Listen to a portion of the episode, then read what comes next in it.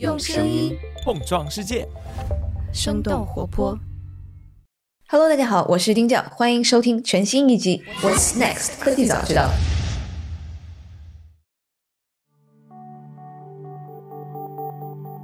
欢迎大家来到我们今年最后一期的一个收官的节目。然后今天跟我在一起的是我们的客座主播 Richard，然后以及 Howie。所以今年可能在我不在的这段时间里面，大家都听了蛮多 Howie 和 Richard 的这个节目，然后也感谢他们把我们的这个节目今年做得更加的精彩，更加的丰富。所以今天我们其实是收到了不少的听众给我们针对不同的单集，然后呃有一些问题吧，或者是 comment 跟。根据这些这个 comments，大家的一些问题，我们做一些回应，然后我们也展望一下明年。Hello，两位，Hello，好像没有同时跟两位录过哈。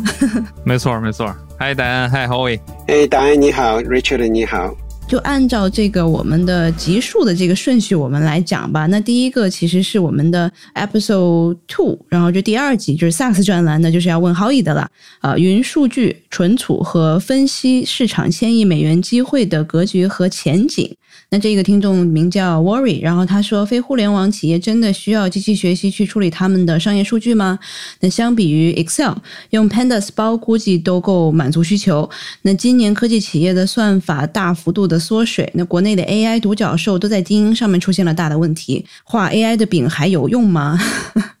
好像比较悲观。啊、谢谢达安，谢谢 Worry 这个提的这个问题。啊、首先 Worry 这个问题问的非常精准，你是在问非互联网企业是真的需要机器学习吗？也就是说，你是认可互联网企业已经是需要机器学习的，对吧？从这个角度上来讲，我们今天是这么一个格局。如果我是看财富五百的公司，我觉得大约有二三十家公司今天就需要机器学习。这二三十家公司就是你说的互联网公司，Google、Facebook、中国的 BAT 啊、这样的公司。但除了这二三十家公司，我觉得他们是不是真的需要机器学习呢？我是同意你的。其实今天有可能是有的是需要一点点，有的是需要根本需要就不是很大。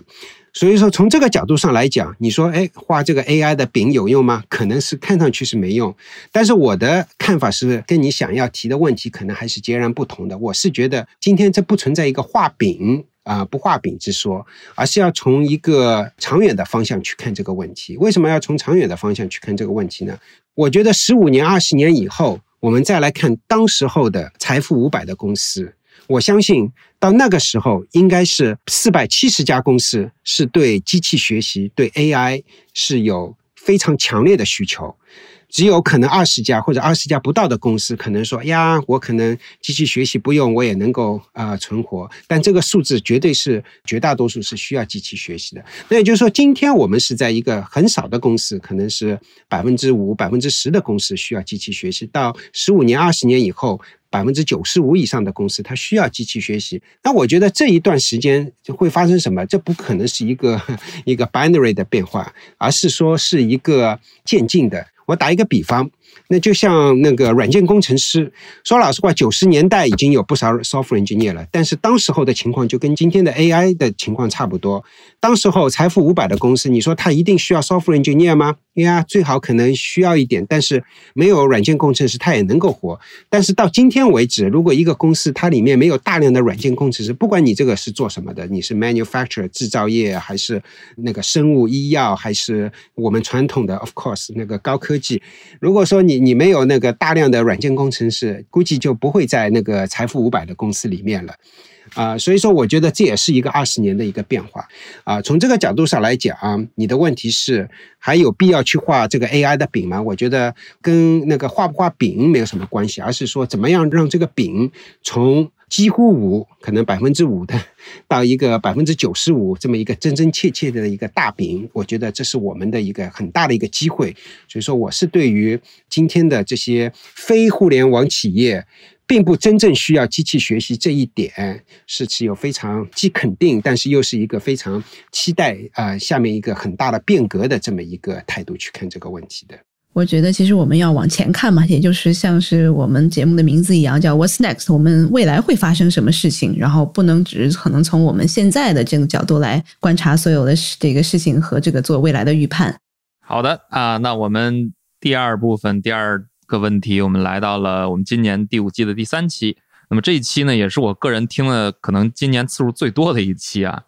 就是这个创作者经济为何开始在美受到追捧？因为我个人其实对于像 Substack 啊这一类企业也非常的感兴趣啊。然后我们基金也投过 Newsbreak，这里有两位听众提出了一些 comment，然后也包括一些问题啊。我先说第二个这个问题，Red Louis 这个红色路易斯啊提了，说是感觉订阅 Newsletter 和订阅微信公众号一样，没想到能成长成一个赛道。啊，当然，他最后还是括号里面写我其实还是不懂这个赛道啊，大家有什么感觉？我觉得其实只不过是内容创作的这些人和这种企业，他们换了一个平台而已。我并不觉得它是一个赛道了，它只是平台的一个 shift。因为我觉得可能大家是苦平台久矣，对，不管是这个国外还是国内，我们其实都看到大部分的这种话语权还是在平台手里。那 newsletter 这样的一种形式，其实感觉特别的复古。然后，但它最核心的这样的一个优势是让创作者把自己的这种受众又牢牢掌握在了自己的手里。我觉得这个是它的核心。我不知道 Richard 你怎么看？我觉得其实去年我们讨论媒体。啊，不光是去年了，其实前几年都有这样的一个大的趋势，就是大家都在强调这个化整为零的趋势。那么中国有所谓的这个号化，那就是公众号，不同地方的号。那么在美国呢，其实 newsletter，然后包括这个 Substack 这些项目的这些兴起啊，那其实也给大家了一个感觉，就是说，那我们能不能让这些优质的这个作者，呃，媒体人，让他们成为真正媒体产业的这个重要的节点，而不是过去的平台。这个思路其实是一直在变化的。这一期其实我们里面讲了很多现在比较新的一些平台，包括一些这个相应的媒体的逻辑发生的一些变化。呃，我我觉得我个人还是比较认同这期里面讲到了很多的这个关于北美这一边的这个赛道的变化，我觉得是非常 make sense 的。那么在未来呢，我相信还会有一些这个包括像 NFT 啊之类一些比较新的一些方式，可能会让这个趋势更加的明显。所以，我我也是比较赞同于这种 local news 个人的号、个人的内容能够在未来获得越来越多的话语权吧。相信这一些优质的企业也是在通过他们自己的方式在帮助大家去完成这样一件事情。那么，还有另外一位这个听众啊，也给我们提出了一个问题，这个 Mermaid 美人鱼同学啊，给我们提出了说是这一期内容超级喜欢，想更多了解内容创作生态的相关信息。感到也会影响学术出版和服务，希望有更多的延伸阅读推荐。可能这个 Mermaid 同学他是在学术出版这个领域这个工作或者是学习。对，对我自己来说的话，其实呃，我会在一些这种科技信息的这种服务里面，会比如说是订阅他某一个专栏，像是我我会在那个的 Information，就是美国这样的一个付费的科技媒体上面就会够贵的啊。对对。这个那没办法，这个算我们工作了。呃，我会订阅他的 Creator Economy，就是创作者经济这样的一个专栏，然后会有一些，就是一旦有新闻出来的话，就会有这样的一些推送给我。然后另外，其实我们那集里面也谈到了，像是那个李金，就是他专门是投这个领域的，所以他的一些这个 newsletter，大家也可以去读一读。呃，那剩下的我不知道 Richard 有没有一些什么好的推荐呢？啊，那我推荐大家继续关注科技早知道。对，另外我们可能可以做一个小广告，因为我们自己其实也推出了 newsletter，去年年底推出来的。然后我们在 newsletter 里面其实也会经常的会关注这个话题，然后给大家做一些推荐，然后做一些延伸的阅读。如果大家还没有订阅的话，然后也欢迎来订阅我们这个呃生动小油桶，这是我们的 newsletter 名字。对，只一年只需要三百六十五块钱，就一天一块钱，所以其实还是蛮蛮划算的。我这边有两个问题是给 Richard，你做的一个节目是亏还是赚？牧童四十亿被字节收购，呃，游戏出海估值将水涨船高那一个节目，有两个问题。第一个是就是想让你再讲讲东南亚的风云吧，比如说 Grab 上市了，还有 GoJack、Traveloka 呃什么的这样的公司，能不能讲一讲？另外一个听众 FlyMe。他说，出海赛道成为巨头竞标的一个标的。听过泡腾 VC 那期，对比这一期，有很多不一样的信息点。那目前那么多的公司都有这些增长压力啊，字节跳动还会有哪些新的动作？所以说，一个是东南亚风云，然后再来讲讲那个字节跳动还有什么，还会有什么新动作？这两个话题可真是非常大，因为这两个其实也是曾经进入过我们过去的出海节目的选题啊，不管是到海外去还是这个科技早知道，其实我们都考虑过做这样子的类似的选题。那么，第一位听众啊提到的这几个公司，这个 Grab、Gojek、Traveloka，包括这个像 Booklapa 这些企业，其实都是印尼的头部的独角兽。这位嘉宾一看就是很懂这个印尼和东南亚的啊。那么这几个企业，他们本身自己的发展呢，一方面在过去我们都能知道他们的这个背景，其实还是受很多中国和美国的这个影子存在的。我记得我们之前去跟这个就举例，比如说跟这个 Traveloka 的这个 CEO 去聊过。一聊这个，说说住在哪儿？说原来是在 Sunnyvale 的，原来是住在这个 Palo Alto 的，都是这样的。所以呢，其实很多的这个东南亚能打的企业，其实你发现都是从中美啊出来的。你像这个 Grab 也是，这个受中国的这个影响很重啊，是华人。Gojek 这些这个背后都有中国的巨头在。这个过去的这个大趋势呢？呃，我们可以看作东南亚头部的这几家独角兽呢，是一个一脉相承的，从中美的互联网上一个发展的时代，在当地逐渐的扎根、逐渐的兴起、逐渐的开始做自己特色的一些相应的产业。他们发展的路径呢，跟中国、跟美国又有一些不太一样。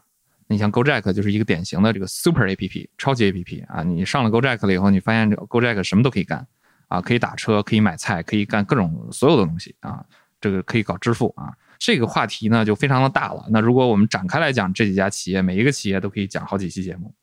啊，所以我我我觉得未来的话，我们争取找一个合适的切入点，我们也试着做上那么一两期关于东南亚的独角兽，可以变成东南亚风云系列。对对对，这个也蛮有意思的啊。这个下南洋记啊，第二个这个话题呢，这个话题呢，我我可能没有办法说这个字节跳动还有哪些新动作啊，因为我们这个在外面。讲的话，这个是有一点完全是属于猜测，所以字节呢，我们从过去的这个呃时间上来看，它不管是在这个 TikTok，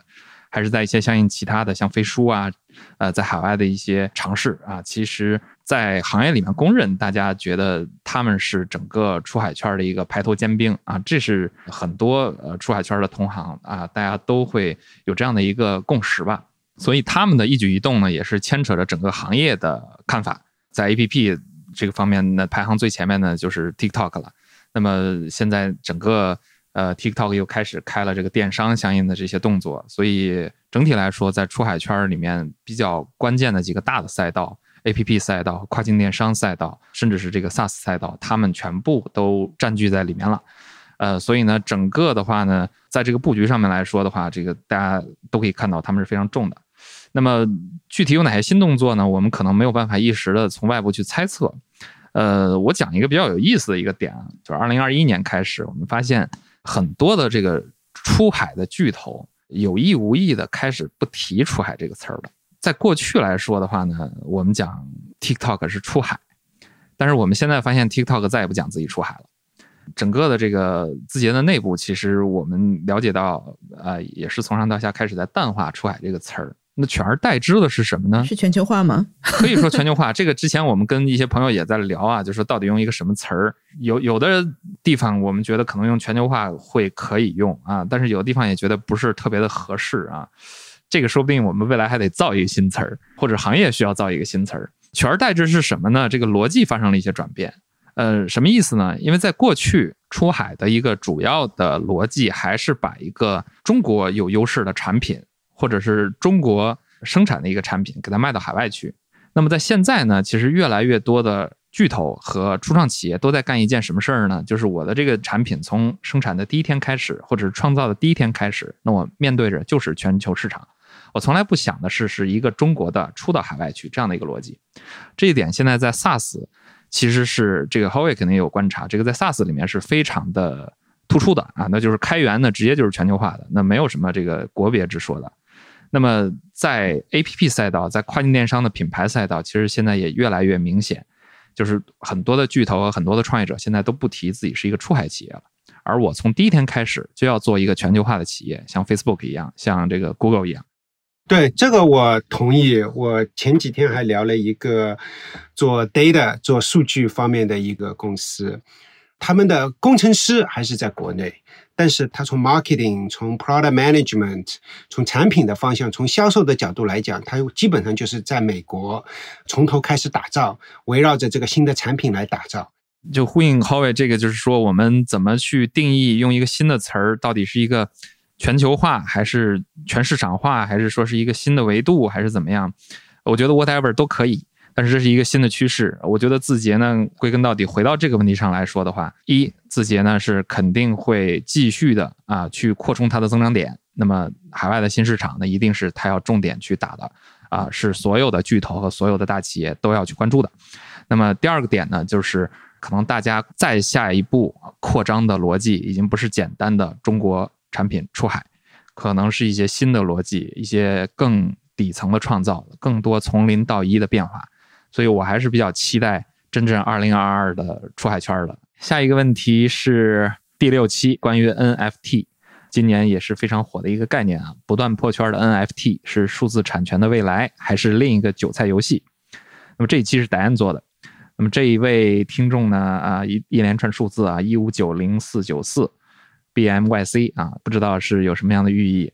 这位听众呢，他问了一个问题：不久之前，C J 艺术网站 ArtStation 因用户的强烈反对，被迫终止了引入 N F T 的计划，反映了相当数量的内容创作者对于 N F T 的怀疑和反对的态度。那么这种态度是因何产生的？对 N F T 的发展是否有影响？其实我觉得这位听众他其实也是抛出了一个很多人现在对于 NFT 这个概念或者是这个市场这个赛道的一个看法啊，呃，答案有什么想回应一下的吗？我觉得其实可能也可以借鉴我们已经有三四年前吧，整个在 ICO 整个泡沫的这样的一个这个缘起和覆灭的这样的一个过程，其实一开始。最早在加密数字货币或者区块链领域里面是有一定的积累的这样的一些人，那后来第二波进来的人呢，肯定就是一些这个炒作者，然后有一些割韭菜者，可能最后是就韭菜进来了，然后就是被之前的割韭菜者给伤害到了。那其实我觉得，在在转到现在的 NFT 的这样的一个市场，我觉得还是会有这样的一个。一个潮流的这个来发生吧，对，是的，是的，确实是有一些乱象在里面。但你细想，如果是可能，如果没有当时那一波这样子的一个浪潮的话，那可能不会有现在我们已经比较成熟的一些区块链的技术。然后我们现在不一定只是用在 NFT 上面的，我们可能用到其他的金融方面，用在很多其他的这个呃数字版权啊这种。底层的这种基础的协议上面，所以这种东西其实是我们在把泡沫撇开之后，我们最下面的还是会有一些创作者，然后创业者，然后有一些公司，他们是实打实的在这个里面是有技术积累的，然后是实打实的在做产品的。对，所以这一些我们并不能够完全盘的这个否定。但我们如果再看，可能是在这个做艺术领域的，然后这个一直是在做艺术的，他们肯定不想说是我们。怎么突然间会涌入了这么一大堆这个外行人过来，要跟我们这个可能是呃不了解艺术，然后又把艺术的这整个市场的这个艺术品的价格炒起来了？那他们肯定会对这些会有一定的反感的。对，所以我觉得其实如果我们要。要理解现在的这样的一个市场的话，我觉得其实是我们往往后 回溯一下我们当年的这样的一波的经历吧，然后我们再看到现在的这样的，我们其实是可以理解为什么现在已经在艺术领域的这样的一些人，他们会对这个 NFT 这个这么火热的这样的市场会有很大的这样的一个反感。但会不会对他有影响？我觉得肯定是有影响的，因为整个市场还是很火热。我最近还有朋友这个过来跟我说，就完全跟 NFT 跟加密货币都。一点不搭干的这样的朋友就会说啊，你好像这个看你们有一些很好的这个嘉宾啊，然后是不是他们也可以这个一起来做一些这个 NFT 的这样的一个数字的东西，然后我们可以去卖大钱。对对对对，反正就非常非常这个不在这个领域的人就会想来说来，我是不是能够用这样的一些市场非常的投机，嗯，所以肯定是有泡沫的，但是还需要时间吧。但我并不觉得这个 NFT 它是一个没有价值、没有意义的东西。对，我觉得这个东西也是要从一个现在跟那个未来两个角度去看嘛。从现在角度，我相信肯定是几乎每天每周都有人来会来问我，哎，这个不管是 Web 三点零还是 NFT 还是这些那么多的名词，对吧？啊，多少是割韭菜的，多少是那个 泡沫，呃，多少是真的，多少是应该我应该去花时间的。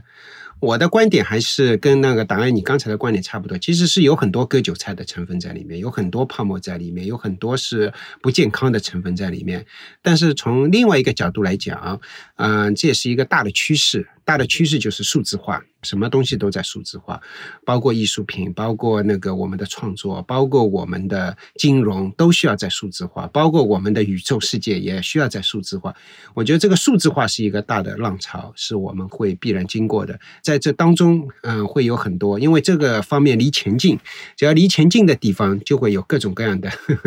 那个割韭菜，离各种各样的怪东西、不健康的，呃，所以说我们要比较小心，这是肯定的。呃，一不小心，你确实是有可能会成为牺牲品，这是毫无疑问的。所以这两个角度都需要有。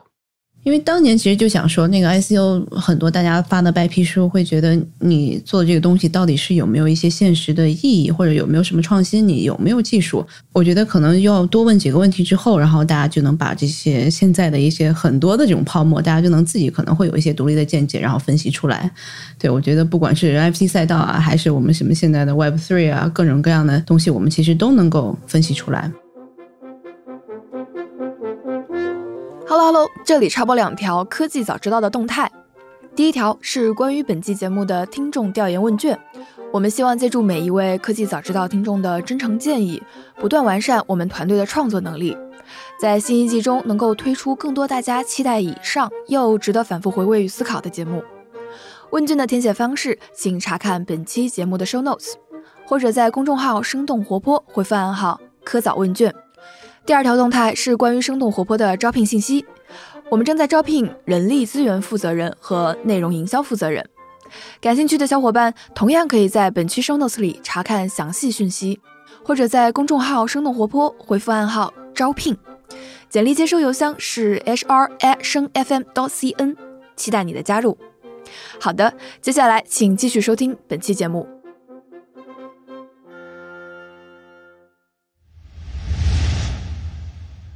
好的，那我们聊完了 NFT，我们再聊下一期，也是第八期。那我们这一期呢，又是一期跟内容有一些相关的。这一期呢，我们聊的是风起云涌，中美音频市场入局者究竟谁能玩得转？呃，有一位听众叫做哥本哈根不解释，可能来自于北欧的一位呃听众，然后讲这个美国音频市场为什么这么大，主要场景是什么？还有一位 K 先生啊，这个可能是来自于澳洲的，说澳洲的播客好像发展还不错 t r i t o n 上有他的数据，还有一个播客奖好像也在欧洲。如果能写篇文章介绍一下澳洲的播客市场，应该还挺有价值的。那么我们看，这其实都是对于海外的这个播客市场的一些好奇啊。那大家给我们呼应一下吧。美国音频市场为什么这么大？因为我觉得大家可能大家都说美国是这个车轮上的国家，其实每天开车就是还是时间比较长的，特别是通勤。当然，疫情可能转变了很多。除了通勤上面的话，我觉得另外就是大家在比如说是运动啊、做园艺啊，然后对于我自己来说的话，可能甚至是做饭、做家务，我全都是在听。对，我不知道这个，因为 Richard 和 Howie 都生活在北美嘛，所以不知道两位的这个听播客的场景是什么。过去这几年，这个 AirPods 这个出来了以后，真的是我觉得极大的拓宽了能够听播客的场景。呃，因为这个无线耳机也真正比较优质的这个应用，一直到它后期，它在这个不同的 devices 上面的这种无缝的链接，真正是一种沉浸式的无线的这种能够达到了。以后呢？现在其实很多人发现带着这个苹果这 AirPods，它都不摘的。在运动，在它的就刚才讲的这些生活的这些场景里面，其实放一些这个 BGM，放一些背景的信息，都是成为了可能。所以美国的这个音频市场呢，不但会大，而且我们觉得未来可能会越来越大，全球的音频市场会越来越大。这也是被这些。设备啊，被我们现在讲的这些智能手机、智能硬件往前推着走，可能未来还会有新的东西。对，对我个人来讲，播客还是一个新鲜事物，也就最近大概两年、两三年开始听一听，然后呃来客串一下。对我来说，就是吃完饭如果在外面走一走，我觉得这是一个很不错的，就是能够学到不少东西的一个渠道吧。哎，我好奇啊，这 Howie 听什么样的播客？能不能给大家推荐一下？我可能听的比较多的是投资圈里面几个像 A16Z、Greylock、Bessemer 这几个大的投资公司，它都会有啊、呃基本上不一定每周，但是会定期会有一些节目，我觉得还是蛮长知识的。然后还有一些是讲一些历史，讲一些不管是投资圈的历史，还是说金融，我觉得还是挺不错的。哎，那 Richard 呢？Richard 听什么播客？我这个除了听咱们生动活泼的播客以外，我最爱听的播客都是讲故事类型的。我其实是觉得听播客，我是希望能够轻松一点，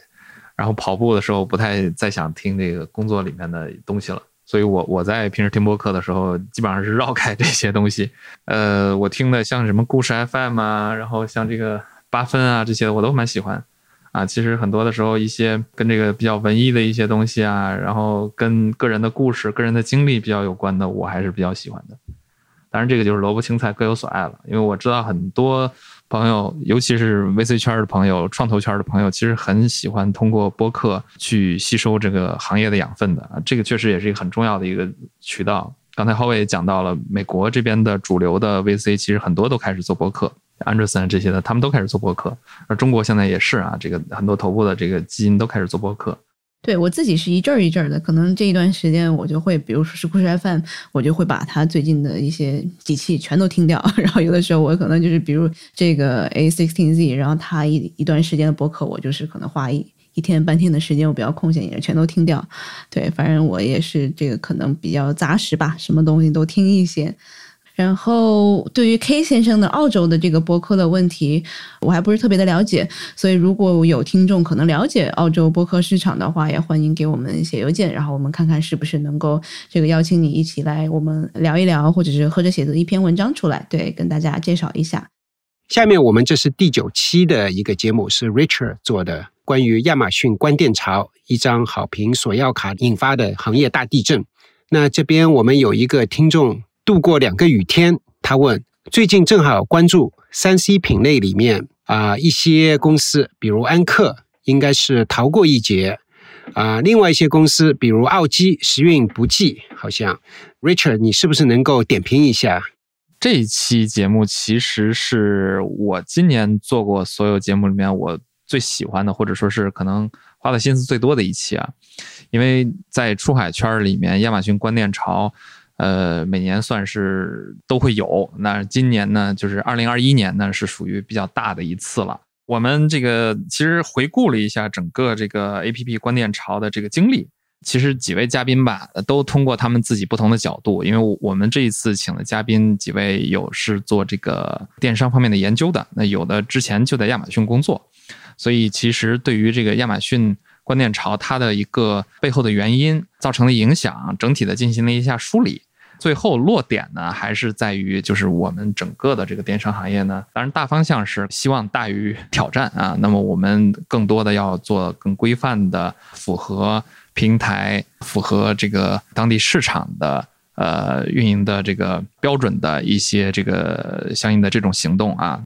在我们这一期的主题上面，我们写了一张好评索要卡引发的行业大地震。那么，其实很多的关店就是因为这一张好评索要卡造成的。如果有好奇的听众，可以再翻出来我们这一期节目再去听一听啊。然后刚才我讲为什么说这么关心这一期，或者是这么喜欢这一期节目呢？也是因为本身亚马逊关店潮呢，对于出海行业影响特别大，所有人都在讨论。另一个方面呢，就是因为亚马逊关店潮客观的造成了行业里面很多大型的这个新兴的赛道逐渐开始兴起啊，大型的企业啊开始走入到整个行业的视野中，走到舞台中心。那么代表性最强的其实就是 Shopify 和适应。那么走这个独立站模式的几家企业，其实现在越来越多的受到了大家的关注。像这位听众其实提到了 Anchor 逃过了一劫，呃，然后像这个奥基这个时运不济。奥基呢，这个就是典型的代表着过去我们这种大型的卖家啊、走的这个过去的这种不停的去刷单啊，然后用中国各种运营的模式去做的这种站群模式。其实这也不是第一次奥基被 关账号了，因为从我们出海圈开始关注跨境电商开始，其实从这个一七年、一八年，我们其实年年都能听到几个头部的战群模式的卖家被多多少少的关店，因为他们本身来说，他们的旗下的这个店铺肯定不可能只有一家的，像奥基就好好多家，好多家。呃，基本上这这个在这个头部的这一些企业里面来说的话，你要是没有被大家开玩笑讲啊，如果要是没有被关停过几家你自己的账号的话，都不好意思出来混啊。所以其实，在过去是一个比较普遍的一个现象，但是在现在呢，呃，我们讲为什么影响这么大，那就是有很多头部的公司，它的大号啊，好几个都被关掉。呃，那么这个现象也不光存在于跨境电商这个赛道里面。其实，在 A P P 赛道啊，我们过去很多的这个工具类的 A P P 在海外被下架，这个之前也发生过，基本上都是因为这种呃强运营带来的负面效果，最后被平台依照他所谓的 policy，当然这个 policy 本身来说，有可能是非常主观、非常 black box、非常大家搞不清楚的一种状态下的一个这个 policy，他说什么就是什么，那给你关掉了。所以这才促使了很多的企业，像安克这些企业，现在新兴的 D to C 模式，我自己去做自己的独立站，做自己的品牌，逃离整个海外大平台，像 Amazon 啊，像 eBay 啊这些大平台它的一个控制。这个趋势呢，在未来会越来越明显，越来越多的小企业其实也都会走向这个 D to C 品牌这个赛道。这个基本上是大家目前能观察到的一个出海圈比较大的一个趋势吧。所以这一期其实当时做完了以后，我感觉很多人其实还是非常感同身受的，因为你真正你你说一个账号被关停，非常直接的。我记得当时就公司就不提了，就是这种大的公司，一个账号被关停，它直接可能就造成了整个公司里面几百人、几百人的就要被裁掉。这个影响对于很多人来说，这个就是时代的一一粒沙落到这个 个人的头上就没有工作了，对吧？所以也挺尴尬的。我在最近的这一期跟这个峰叔聊的这期里面，其实他也 comment 到了，之前我们可能是这个循规蹈矩的，像是 Anchor 这样的公司，那现在其实他就已经把品牌做出来了，然后也是也不能说逃过一劫吧，他其实本来就是这个循规守法的在做自己的企业，那可能就是一个优胜劣汰的一个过程吧，我不知道能不能这么讲。是啊，这个我我们自己也投资过一家，这个以前站群模式做起来。后面转向品牌方向的一家这个电商的企业叫星商电商，深圳星商电商。然后呢，他们二零一八年的时候，我们当时跟他聊过一期采访，就是讲这个品牌电商会成为未来跨境电商行业的一个大趋势。其实你要是把时间放回二零一八年的时候，当时大家觉得这篇文章还是挺有预见性的。那么其实不光是他们，哪怕是说我们刚才讲的这些时运不济的企业，他们都在做同样的事情。就是一方面要有一些便宜货啊，或者是占据模式的产品去保证他自己的收益；一方面，所有的企业都在努力做自己的品牌。但是这个品牌这个问题呢，是过去其实一直大家在做，但是很多时候呢做不好，或者说是没有相应的工具和没有相应的资源，呃，天时地利人和都没有到位。那么在过去呢，我们能看到就是大家一方面想做品牌，一方面还在做站群，那大家的收益还都是从站群模式这块来的。都是从这个产品模式来的，并不是从品牌这儿来的。但是，其实，在过去的一到两年之间，呃，随着这个海外的 Shopify 的这个生态的兴起，然后其他的一些这个相应的，呃，像我们国内现在比较多的这种 POD 啊，很多的这个生态中间的环节逐渐被补齐了以后，那么从品牌开始做，然后纯做品牌，从品牌获得足够的收益，这件事情变成了可能。那么我觉得这才是一个真正行业的一个大的变化，并不是说大家过去没有意识到做品牌。其实，嗯，从九十年代开始，中国的制造业、外贸企业都想做品牌，然后很多企业就是跑到海外去并购，那只能去去并购一个海外品牌，因为大家根本不知道在海外怎么做起来一个品牌。所以，其实只是说现在我们往品牌这个地方去走，可能整个的生态逐渐的开始变成熟了，啊，人才也到位了，我们就可以去做这样的尝试。也有一定的 SaaS 公司为这些 为这些公司服务了，对吧？不管是收钱，还是做 marketing，还是做渠道，还是怎么样，我至少有很多公司都在做这方面东西了。这样使得你就可以去依赖于这些更加专业化的 SaaS 来帮助你。那刚好这个我们讲到 SaaS，那下一个不像是问题，像是评论吧，是给这个 Howie 的专栏，这个是第二十二期，资本涌入金融科技 SaaS 领域，历史上最大的转型浪潮来了。这一期我记得是一期英文的节目。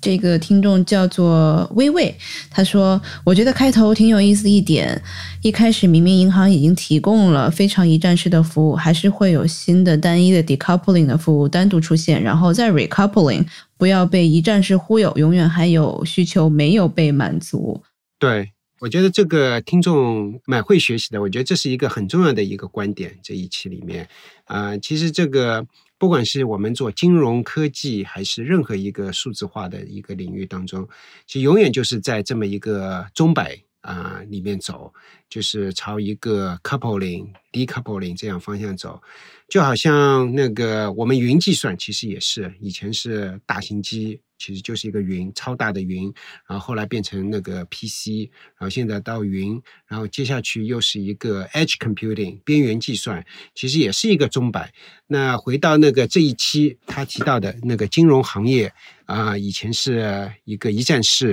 然后现在分开来，以后我觉得是会来回的。这个来回当中，其实就是一个不断优化的一个过程。因为当你是一站式的时候，你是。永远有些需求没被满足，所以说你就 decouple，decouple 出来了以后，那从用户的角度，或者说是那个用户的体验角度，还是怎么样，都会觉得，哎呀，这个东西还是太散，我还是用一站式的。如果有一个给我一站解决，啊，又朝那一方面摇摆，但是最终永远还有需求没有被满足，所以说这是啊，我们那个观察到金融科技 FinTech 在走这么一个啊一条路，但其实整个数字化革命。在每一个领域，其实都有这么一个 flavor，这么一个能够观察到的现象。然后，另外一个听众叫做李斯本月光评论到：“Insurtech 就是我们的这个保险科技，是一个非常热闹的赛道。SaaS 平台的应用很广泛，尤其是 To C 产品 digitization 这个领域。”对，这其实就我刚才说的嘛，其实。那个，我们这一期节目讲的是 FinTech，对吧？应用还是比较广的。InsureTech，你可以说它也是 FinTech 里面的一部分。但是我们那个三百六十行，行行都需要 SaaS，不管是 To B 还是 To B To C 的啊。我觉得这个这也是为什么过去一年那个 SaaS 的增长还是很快。虽然说从股市上来讲，最近一段时间 SaaS 公司的股票在往下走。但是你如果是看一个过去两年、三年、呃四年的话，整个这个 SaaS，不管是从那个整个行业的增长，还是从华尔街的股市的上面的市值的增长，都是有一个非常显著的提高。我是相信啊，今后几年啊，还是会持续保持这么一个增长的速度。其实我们下一个问题是关于我们刚刚做完的这一期这个年度回顾系列的第二期，就 Web 三点零与元宇宙是互联网的下一个入口还是终点？那这期其实也是 Howie 做的，但这个问题好像是更加关于芯片的。这个听众叫做黑兔白白，要不要讲个关于芯片的发展史的系列节目？包括国外的发展、国内的瓶颈？我觉得这个好像跟 SaaS 没太大关系哈。对这个，我们说不定以后可以找个机会，对于芯片懂的专家来，可以一起聊一聊，倒是可以的。明年吧，不管包括当然你前面聊到的 NFT 也好，还是现在的元宇宙的 Web 三，对吧？区块链这整个一波都是现在最近一年吧最热的一个话题。从这个角度上来讲，我们前面也提到了，今天其实还有很多，不管你是割韭菜也好，或者说是技术不成熟也好，我觉得是有很多的，啊，还是需要有很多的发展。这里面发展有软件上面的 software 啊上面的发展，但是也有芯片上的，也是需要有提高。所以说以后我们有机会的话，也请看有些什么行业专家来讲讲，从芯片的角度去讲讲这个互联网下一个入口会怎么个发展法吧。反正芯片是我们的这个底层这个技术或者底层的这样的一个 infrastructure，所以我们肯定是需要有各种各样的芯片的这样的一个了解，然后我们才会有上面的整个的比较丰富的互联网的生态和元宇宙未来的元宇宙。最后一个问题是关于我们刚刚播出的第三期的回顾系列，和独角兽投资人李峰聊聊二零二一的出海赛道为什么能逆势增长？那这个是给 Richard 的喵喵小包，然后这个听众叫还有对出海很感兴趣的小伙伴吗？然后求问其他相关的播客、书籍、微信群等等信息渠道。那这个问 Richard 当然是最问到点儿了。嗯，这个问题问的蛮有意思啊，就是首先是还有对出海很感兴趣的小伙伴们吗？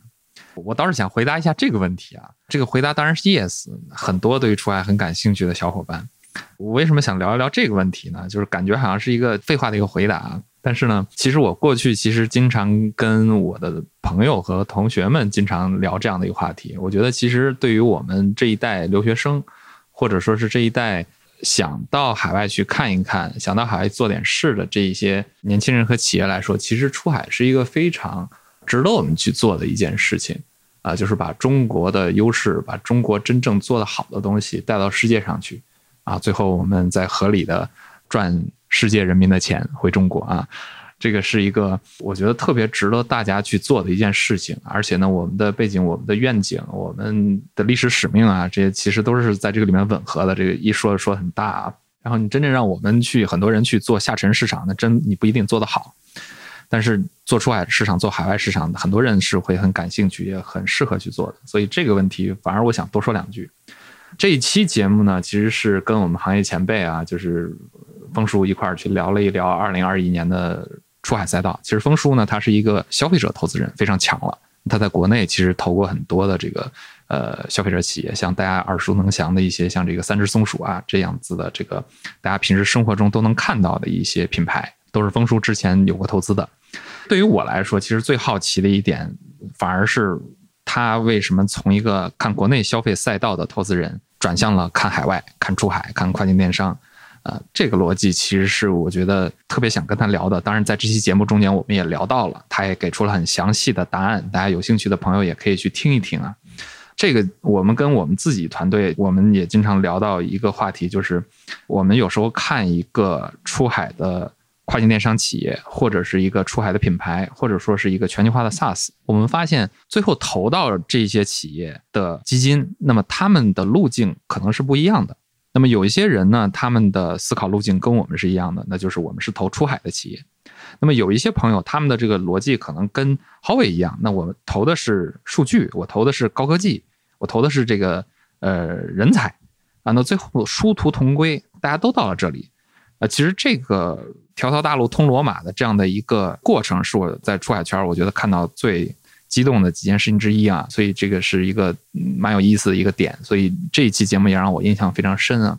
嗯，最后这个听众当然问到了，就是其他相关的播客、书籍、微信群等信息渠道。我们科早之外，生动活泼之前还做过这个到海外去啊，可能在未来，可能我们 sometime 还会再继续做这个到海外去。那么，其实，在出海这一块也有很多的呃不同的这个信息渠道。那么，我们有。比较关注的朋友，大家也可以去多参与我们这个到海外区和科早这个微信群里面的一些相应的这个出海的活动啊。朋友太多，我们就不一一推荐了，有很多啊。所以也希望在未来我们能继续做跟出海相关的内容讨论，呃，相应的做出海的朋友们能够跟我们来分享他们的经历见解。对，然后如果有兴趣的小伙伴，其实我们也可以加入到我们的科技早知道的听众群里面。然后，其实，在听众群里面，确实是有一些这种志同道合、对出海感兴趣的小伙伴们。对，我们在 show note 里面其实都会有写这个加入方法。那好的，那我们这一部分就结束了。然后第二部分其实是想要针对这个主播自己，然后问一下大家，这在录制科早这个第五季的时候，有一些什么样的这种感受可以跟大家分享一下吧。我来问 Richard 和 Howie 吧。啊，那作为经验丰富的两位都是这个从业者以及投资人，然后为什么愿意成为科技早知道第五季的客座主播？我觉得 自己夸自己的感觉。嗯，首先这个问题我我是觉得 很难回答的一个问题啊。首先，第一，作为经验丰富的投资人，这个跟 Howie 在一块儿是不能这么讲的，因为 Howie 是这个行业前辈，那是我们在硅谷大家都学习的真正的非常优秀的华人。然后呢，我们。出海圈呢，本身来说也算是一个不是特别呃时间长的一个赛道。然后我我们呢也是在这个算是在创业的路上。我们经常跟团队内部讲，其实我们也是在创业，所以还是很早啊，不能讲经验丰富的投资人。当然，大关在出海这一块呢，其实是有呃长期的观察的。我们整个团队来说的话，我们是很非常 confident、非常有信心的去讲，我们是一个经验丰富的团队。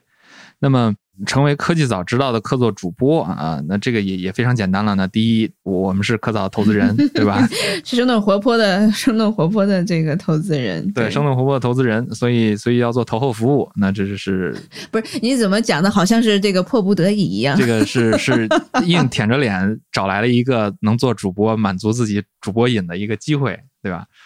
然后另一个呢，就是这个是真的，就是真的。其实一直，呃，我呢是对于内容赛道，包括我们基金对于内容赛道是一个非常重视的状态。然后我个人对于内容也非常的感兴趣，平时也会做一些公众号啊之类的这些输出。做播客呢，我我我之前跟达安跟徐涛都聊过，是一个心中永远的痛啊。我记得在二零一一零年吧，还是一一年的时候，当时我们就试着做过播客，那个时候不会剪辑。就把这个原始的这个录音这个生肉啊，直接给丢上去，非常糟糕的一个一个感觉的这个状态。但是后来就觉得还是想试着去做一做这方面的输出和尝试啊，所以也是一拍即合，跟大家走到了一块儿，非常高兴能够跟科早的所有的不光是答案啊，就是跟科早所有的朋友和幕后人员。跟我们所有的嘉宾、所有的听众一块儿开始这样的一个非常神奇、非常奇妙的这个旅程啊！好的，谢谢谢谢 Richard。然后那那 Howie 呢？我就接着 Richard 说的吧。Richard 刚才说到那个跟着听众的一个奇妙的旅程啊，这一点我是蛮同意的，因为我觉得自从那个做了我们这个科技早知道之前叫硅谷早知道的一个客座的一个主播以后。经常会呃认识一些那个非常奇妙的人，啊，奇妙的人能够让我从他们身上我能够学到很多啊，不管他们是做投资的也好，他们是做创业的也好。啊，也许是因为他们可能已经听过我的节目，听得也蛮认真的，然后他对我已经有一定的 trust，然后我从他们呃那个已经听我节目听得那么认真，还能问出这么深的问题，哎，我觉得我也能够非常能够相信他们或者 trust 他们，就就比较容易的就去有认识一些非常变成了朋友，对对，认识一些非 常那个不管是行业里面非常资深的，还是啊还是自己能力很强的，我觉得对我来说这是一个很不错。的一个经历，但我觉得最重要的就是说，如果说是问我为什么会做一些节目，其实我觉得从我个人的角度出最重要的出发点还是自己在学习，因为我觉得我从呃很多年前就听到过这么一个观点，就是最好的学习方式就是去展示、去教，或者说去，因为你当你如果说你能够去把一个问题给讲出、来讲清楚的时候，这个时候才是你真正学到的时候。所以说，呃，我是觉得从硅谷早知道一直。到最近变成科技早知道这几年下来，我觉得我是从做这个节目的一个过程当中，自己也在学习。当然了，有可能这个学习的东西，这个话题本来自己已经很熟悉了，但是我就觉得在做这个节目的过程当中，我发现我一下子就有更新的领悟了。我记得大概三年前吧，我在。TechCrunch 上面发表了一篇文章啊，那篇文章是讲独角兽的。那篇文章是属于那个 TechCrunch 的那个编辑告诉我是关于独角兽文章，是他们内部看到的资料上面能够数据上面啊引用最多的一篇文章之一。那我为什么会写那篇文章？其实也是当初徐涛在跟我采访我做那个呃一个节目的时候，关于当时独角兽一个现象的时候，我们就做了一期节目。然后在做这个期节目的这个过程当中，包括后来的碰到一些朋友的提问。哎，我就 也给了我很多的 inspiration 啊，然后我就写了这篇文章，大概是三年前啊，所以说从这个角度上来讲，我觉得受益的啊有很多也是我自己。当然了，呃，觉得那个如果说能够让大家啊科技早知道那么多的听众能够受益啊，那是一个很开心的一件事情了。然后，比如说今天我们这个节目，刚才就听 Richard 讲关于出海，哎，这个现象越来越多的不只是出海出海，而是那种啊原生的在海外，对吧？也许这个并不是出海了，就是一个海外的一个公司。我觉得跟我的自己的观察到是蛮像的啊。虽然说这一个。不一定是我新学到的，但是你这么一讲，哎，我就觉得这确实是一个很不错的一个趋势。说不定明年我们应该来来做这么一个节目，来讲讲这一个现象。感谢感谢 Richard Howie，对我觉得我们也是越来越变成了一个大家互相学习的 community，一个社区，不仅仅是这个我们可能。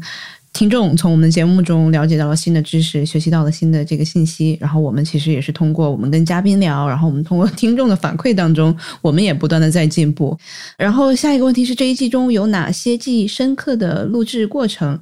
我先来讲讲吧。我觉得对我来说，呃，记忆深刻的录制过程可能有一个点，就是我们这个节目的编辑制作对这个声音的要求特别的高，苛刻吗？苛刻，对对，苛刻，高标准、严要求。呃，我觉得好像每次录节目，我画在要把那个声音给弄好 的时间，基本上就跟这个 录这个节目的时间差不多。呃，这是我最让我呃印象深刻的这一点。对，除了这一点，其实我觉得可能录制完以后，然后收到的一些反馈，我觉得印象也是很深刻的。更多的是鼓励吧，我觉得。其实那个今天我们在做这个节目的时候，我就找出来一个，大约是去年早些时候有一个听众波妞 Maria Two，他说今天的客座主播是不是当过记者？节目内容完全听不懂。那又怎样？听两遍，啊，我觉得他能够这么写，啊，然后对我有这样的肯定，我觉得是啊，非常的开心，也是给了我很多的正能量，这对我印象也是特别的深刻。如果你光是说，哎，这是一个很棒的主播，可能还不够，呃，写这么一句话，让我觉得哇，啊，这是记忆极其深刻啊。嗯，Richard 呢？今年这一年其实是从接着我们上一年，因为上一年其实我主要是在《到海外去》这个节目，《到海外去》去年我们做了大概有个十二期、十几期，大概这样吧。我们今年其实，在科技早知道录的出海节目其实也不算少啊，真正我们算下来的话，我们全年录的出海相关的应该是有八到九期这个样子。那么我个人呢是参与了其中的五六期吧。我觉得这个这个印象比较深的呢，那主要还是刚才讲的这个亚马逊这一期，那那是我们这感同身受啊，非常有自己切身感觉的一期，所以当时这一期其实让我印象很深啊。然后另外就是这个，其实有一期并不是我录的啊，但是也不是出海的节目，但是让我记忆非常深刻啊，就是这个前几周我我我们发出来的这一个种子的这一期。因为当时其实参与了这个选题会啊，然后我们当时是是通过这个怎么选到这个主题，是通过 Elon Musk 那句话啊，中国古诗“煮豆燃豆萁，豆在釜中泣”这一句啊，最后联系到了这个植物啊，联系到了这个粮食问题，然后最后联系到这个种子。那么正巧我在硅谷这边有一个朋友是做这个方向的这个研究的。当时跟他去沟通，就有一种之前其实我们做出海的节目，普遍还是跟出海圈的朋友在沟通吧。其实大家说的话，这个想的东西，其实还都是比较一致的。那么第一次跟一个跨行业的朋友去交流啊，我们讲为什么要输出，然后为什么要要去聊这些东西，觉得是一个很新奇的一个一个体验。以前从来没有这样体验。我觉得这也是为什么刚才就像浩伟讲，作为一个专业的记者，有的时候。他能在他的工作中间获得很多的这种满足感，啊，其实就是这种感觉。你真正跟不一样的人、不一样的生活、不一样的角度的这种嘉宾去去交流的时候，其实是非常难忘的一种感觉。我希望在明年的科技早知道里面，或者说是在其他的渠道或者是平台上面，在输出的时候，我也能去多去跟出海圈之外，呃，不同思考、不同逻辑的朋友们去交流。然后最后我们殊途同归，都回到世界大同啊、全球化这样的一个最终的逻辑上面。其实这真的是一个挺有意思的一条路径。讲的非常好，然后我有一个记忆深刻的录制过程，也不要录制过程吧，就有一次我正在出差的路上，刚好要去一个一个投资人的办公室要去开会，但是我们的后期小伙伴说有一个补录，然后赶紧要录一下，所以我就找了他们的一个办公室，但是特别特别大，然后回音特别特别强，然后没办法，我刚好就是有我的这个 出差的这个箱子，然后我就拿了一件这个我的睡衣出来，然后盖在头上。然后这个趁着没人，就把这个补录给录起来了。当时因为徐涛老师跟我在一起嘛，然后还把这个照片照出来，然后分享在我们这个公司的群里面。然后这个就是变成了特别搞笑的一个经历了。嗯，这个是我比较记忆深刻的一个录制过程。然后下面好像是针对我的两个问题哈。对，作为生动活泼的联合创始人。第五季终于到了尾声，你的感受是什么？已经五季了吗？对，其实这是我想问的问题，一年一季，对吧？我先来那个 make sure 一下。对，已经五季了。对，因为其实我做的季就是从第四季开始嘛，可能第三季我会穿插的跟徐涛老师一起做了一些主持。从第四季开始，我是就完全是我来主持嘛，然后到第五季，然后包括我们有了这个 Howie 和 Richard 客座，然后帮我们来主持不同的这个专栏。我的感受是，我觉得我们其实慢慢的越来越专业化了，然后不管是我们的这个团队的结构上面，然后还有我们的整个制作流程上面，我们肯定是啊、越来越顺。然后我们也有了像是啊郝乙，然后像是 Richard 这样子的专业的投资人和这个从业者的加盟，我觉得我们其实更加的宽泛了吧，和覆盖的这个角度话题也更加的宽泛，然后也更加专业了。对，我觉得其实这个就是我们的一个一个进步吧。我不知道大家有没有这样的感觉。当然了，今年也有一些是我觉得我这个第五季做的不太好的地方，就比如说是可能我自己的经历有的时候不是特别的足，所以在选题上面啊，在这个可能对节目的花的时间上面，就并没有二零二零年花的时间多。对，所以这个可能也是我们在明年需要改进的一个地方。如果大家对科早第五季或者整个对科早有没有有什么建议，或者是这个批评、鼓励 anything，然后也欢迎是给我们写信。这一季做之前，你给自己设定的目标是什么？这些目标实现了吗？我其实刚把这个我的目标去年的文档给调出来了，然后我一看，哇，有十个目标。那给我们讲一讲，除了这个挣钱之外的目标还有什么？第一个就是团队结构和流程完备，有持续的高质量的生产能力。我觉得在下半年我们其实是达到了，对，在上半年可能稍微这个我形单影只了一些，可能很多东西都是我来这个找选题啊，然后我来做这个策划，所以到了这个下半年，我们有了这个监制，有了更多的这个其他的客座主播，有了些小伙伴们的这个帮忙，我觉得我们这个是更加的这个完备了。然后第二个就是用户持续的增加，这个可能我们现在有多少听众，我就不太方便透露给大家了。然后肯定是有增加的，这个其实我觉得是整个中国的这个中文市场的播客的听众也在不断的增加，这个是一个。嗯，也是一个主要的原因吧。另外，往下是苹果播客的推荐专辑。对，我们在苹果上面其实经常会有一些这个 banner 的位置会推荐我们的一些单集。嗯、这个其实也是达到了。然后下一个是用户在播客平台搜索早知道能出现在第一位，大部分的平台上面都是第一位。对我看喜马拉雅上好像 有一些这个是第二、第三的位置，因为前面好像是也有一些什么这个八卦、花边、娱乐新闻的一些早知道可能是第一。对对对，然后同类型播客订阅 Top One，但我们其实这个目标其实早就实现了，只不过可能我们今年是 Remain Top One，但是我们其实也看到了很多新的播客，然后也在起来。他们也有很多这个不错的内容，有不错的嘉宾，所以我们也还是要继续加油。然后下面是同类型播客中品牌鲜明，我觉得这个可能需要我们的听众来给我打个分啦，给我们整个生动活泼打个分。然后后面是我们的这个播放量单期八十万，这个我们还是没有达到，这个我们是没有达到的，希望这个明年能够，就今年能够达到吧。然后就是能吸引到知名科技 KOL，然后来做嘉宾，对我觉得这季肯定是有的。品牌目标、科技类深度内容 Go To 的播客，